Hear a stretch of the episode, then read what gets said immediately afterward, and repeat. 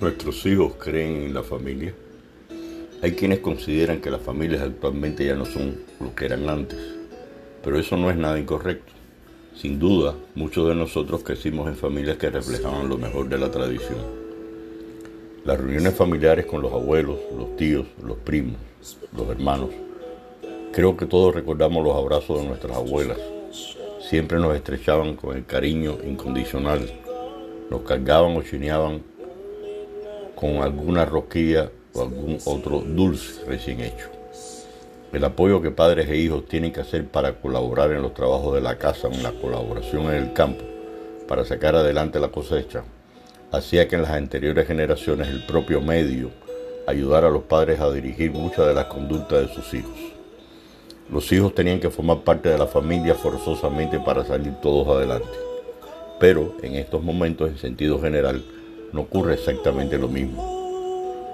Por todo lo anterior, los padres deberán poseer ciertas habilidades familiares con el objetivo de conseguir la unión de sus miembros ante los grandes cambios que se están produciendo en la sociedad. Uno de los mayores problemas que tienen los niños hoy es saber qué hacer con todo el tiempo que tienen en sus manos. Muchas veces yo he oído, papá, estoy aburrido, ¿qué puedo hacer?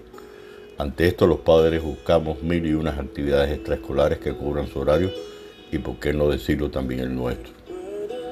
Debe quedar claro que nuestros hijos crecen en circunstancias diferentes y ejemplos de ellos corresponden a los obstáculos que nos encontramos. Hoy en día, problemas emocionales, insanos estilos de vida, violencia y abusos familiares. Los padres no siempre sabemos cómo actuar en cada una de las situaciones que se les presenta y estas cada día se parecen menos a las que vivieron en su infancia. Todos intentamos criar a nuestros hijos como nosotros fuimos criados cuando nos convertimos en padres, copiamos roles, modelos de vida y experiencias que vimos en nuestros padres, pero raramente utilizamos habilidades para educar. Decimos que jamás gritaremos ni pegaremos, y luego todas las parejas se encuentran haciendo lo mismo. No saben hacerlo de otro modo para mantener el respeto necesario. Los padres tenemos la gran responsabilidad de enseñar a nuestros hijos cómo tener una conducta apropiada y enseñar es explicar qué se debe hacer.